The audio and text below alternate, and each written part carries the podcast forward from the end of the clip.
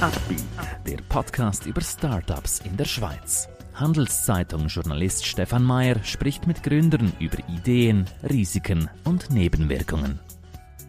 Heute lernen wir Sandra Kaufmann kennen. Mit Read On entwickelt sie ein effizientes Gadget. Sie wollen selber eine Firma gründen? Warum nicht? Dafür brauchen Sie aber starke Partner. Einer davon ist die Credit Suisse. Mehr Informationen unter credit-swiss.com/Unternehmer. Hallo Sandra, du bist Gründerin, Erfinderin von Read On. Erklär uns doch kurz, was ist äh, eure Idee? Ich sehe es hier vor mir, aber die Hörer, Hörerinnen können es ja nicht sehen. Erklär uns doch mal kurz. Sehr gerne. Read On ist eine iPhone-Accessory-Firma und unser erstes Produkt ist ein iPhone-Case mit superflach integrierter Lesebrille. Mhm. Zwei Sachen verschmelzen da ja sozusagen ineinander, die man im ersten Moment gar nicht äh, kombinieren würde. Wie seid ihr auf diese Idee gekommen? Äh, die Idee wurde an uns hingetragen 2017 in Seattle. Äh, dann, da hat Paul Maritz, äh, ein super Stratege, äh, Berater von Bill Gates, der, den haben wir per Zufall kennengelernt und der hat gemeint, wenn ihr Brillen macht, dann müsst ihr das mit dem Telefon verbinden. Mhm. Und wir hatten dann nie Zeit, äh, bis Corona. Mhm. Äh, und das war eine super Gelegenheit, dieses Produkt zu entwickeln. Wenn man jetzt so zwei völlig äh, nicht naheliegende Produkte, sage ich jetzt mal, kombinieren will, integrieren will, äh, wie geht man da vor? Was war der Prozess äh, zu diesem Produkt? Äh, das ist eigentlich ganz klassisch äh, wie immer im Industriedesign. Äh, man analysiert zuerst die Thematik, man beschäftigt sich intensiv mit der Benutzerin, dem Benutzer und überlegt sich jetzt in unserem Falle mit unserem schweizerischen Design Approach, äh, wie man das äh, raffiniert, minimalistisch, schweizerisch lösen würde. Mhm. Äh, es ist ja jetzt so, dass da nicht jede Brille reinpasst, logischerweise. Ähm, wie stellt ihr euch das vor langfristig? Also dass man das zusammenkauft, dass man, kann man, werdet ihr es irgendwann auch vielleicht höher machen, dass noch anderes reinpasst? Wie, was wären da Visionen? Das ist äh, äh, so ein Set, das zusammenpasst. Also die Brille ist sehr flach designt, mhm. schmal, flach, kompakt. Entsprechend äh, ist der Case sehr reduziert gestaltet, äh, sodass man eigentlich ähm, äh, mit dem kleinsten Eigengriff das Maximum rausholt. Das, also das funktioniert nur äh, in dieser optimalen Form zusammen. Mhm. Und ähm, längerfristig gibt es natürlich verschiedene Möglichkeiten. Ich glaube, dass wir eher uns jetzt im Bereich Brille weiterentwickeln, anstelle von äh, Dingen, die man auch noch äh, aufs Handy tun könnte. Mhm. Denn es ist ja äh, so, dass nicht sehr viel Platz vorhanden ist. Das ist ja das Spannende an diesem Produkt. Man braucht keine Tasche, man hat die Brille immer mit dabei, geschützt. Mhm. Ähm, und möchte jetzt nicht unbedingt auch äh, noch, äh, weiß ich nicht was, auch noch mit dabei haben. Mhm, mh. In welchem Status würdest du jetzt das beschreiben, wo ihr seid? In der Firma, ganz am Anfang, mittel oder wo würdest du euch verorten? Wir sind immer noch am Anfang, aber wir haben schon ein Produkt auf dem Markt. Äh, wir sind auch im InnoSwiss-Programm und da muss man ja in den ersten sechs Monaten eine Firma gründen, um dann auch ins Core-Coaching zu kommen. Jetzt haben wir in den USA lanciert. USA ist unser Hauptmarkt, der ist äh, riesig äh, im Lesebrillenbereich und wir sind jetzt an weiteren Produktentwicklungen. Mhm, mh. Wie war dein Weg zu dieser Idee, zu diesem Produkt? Äh, was hast du vorher gemacht? Kommst du aus dem Produktdesign? Wie war deine Geschichte? Ich habe Industriedesign studiert. Ich bin auch Co-Leiterin Industriedesign im Bereich Bachelor an der ZHDK. Wir haben noch eine, eine Luxusbrillenfirma, Solsolito. Ursprünglich äh, habe ich auch ganz viele Uhren designt, mache ich immer noch äh, mhm. nebenher.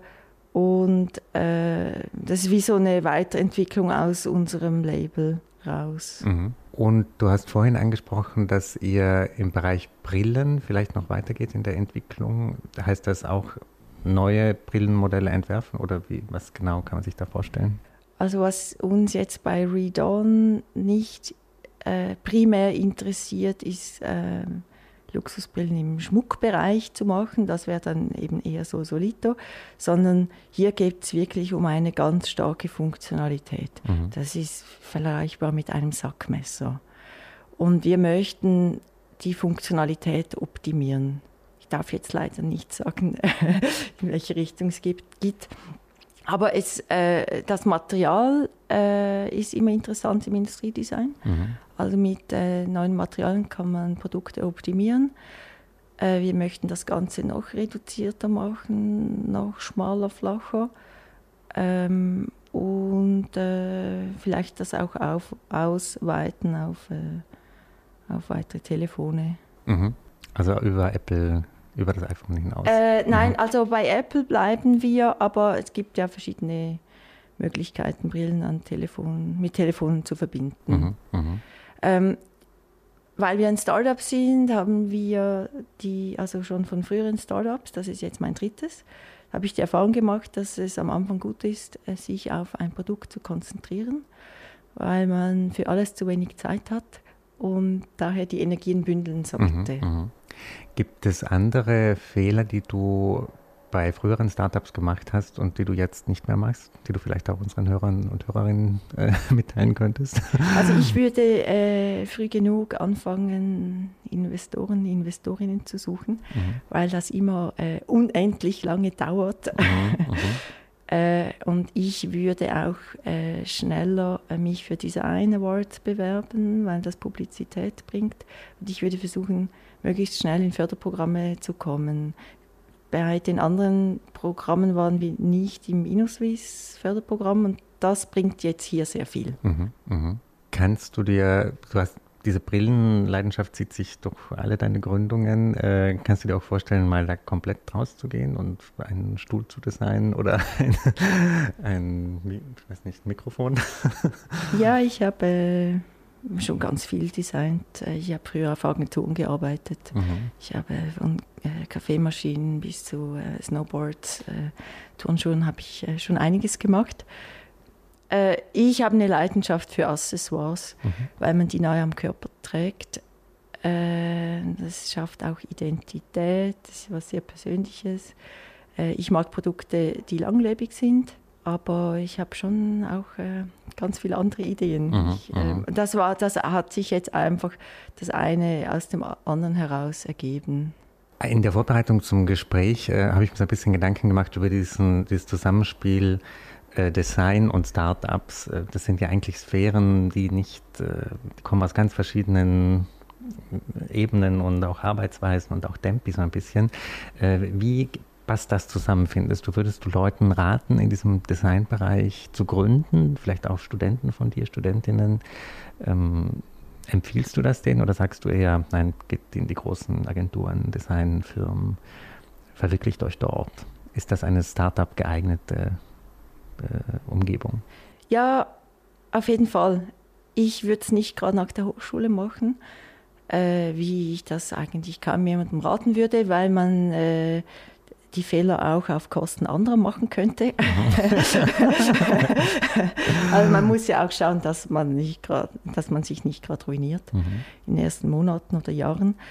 Ich finde es gut, wenn man ein bisschen Berufserfahrung hat, aber äh, aus meinem Designverständnis heraus, wo es nicht primär um Styling geht, sondern um smart, smarte Produkte und äh, Konzepte, finde ich das eigentlich sehr wohl äh, ein wertvoller Input grundsätzlich glaube ich immer, dass man sich im Team möglichst diversifizieren sollte. Ich glaube, es ist entscheidend, äh, wie gut das Team ist. Mhm. Und mhm. da gehört aus meiner Sicht auch Design dazu, wie natürlich auch äh, ein HSG-Student oder ein äh, Ingenieur äh, viel beitragen kann. Mhm. mhm. Gründen viele Studenten von dir, Studentinnen? Oder äh, ich bin im Bachelor mhm. tätig. Da rate ich eigentlich eher ab. Ich finde, die sind zu jung. Mhm, mh. Aber das ist jetzt meine persönliche Haltung. Es gibt auch welche, die gründen. Also Skevo ist zum Beispiel ein Projekt, das äh, aus äh, unserer Hochschule entstanden ist, zusammen mit der ETH. Ich habe vor ein paar Jahren zusammen mit meiner äh, Jobsharing-Partnerin Nicole Kind haben wir äh, das Design Tech Lab gegründet. Das ist eine Kooperation zwischen ETH und ZHDK. Und wir bringen Studierende schon ganz äh, früh, also auf Bachelorstufe, der äh, ETH und der ZHDK zusammen in gemeinsamen Projekten. Mhm, das war spannend. Mhm. Und da gibt es schon Möglichkeiten, vor allem hat die ETH auch ähm, interessante finanzielle Gefäße, um Startups zu fördern. Genau, und dieser Design-Aspekt fehlt da ja oft. Ne? Oder ich meine auch das Internet of Things muss irgendwie schön ausschauen, damit die Dinge müssen, sollten, äh, wie soll ich sagen, also diese, das finde ich, spüre ich oft, wenn ich Gründer hier habe von der ETH oder dass sie eine wahnsinnig ausgefeilte technische Idee haben, aber dieses Packaging und äh, Form und so weiter, darüber machen sie sich wenig Gedanken. Deswegen ist das eigentlich ein total spannender Ansatz. Ist das schon äh, eine größere Kooperation jetzt? Oder? Ja, ja, ja, wir machen da viele Projekte. Wir, wir arbeiten auch oft mit dem Wies Zürich zusammen. Mhm. Äh, die, das ist das Schöne im Design. Wir sind Generalistinnen. Mhm. Äh, das, ist, das Gebiet ist extrem breit und eigentlich ist es immer mehr oder weniger der gleiche Prozess.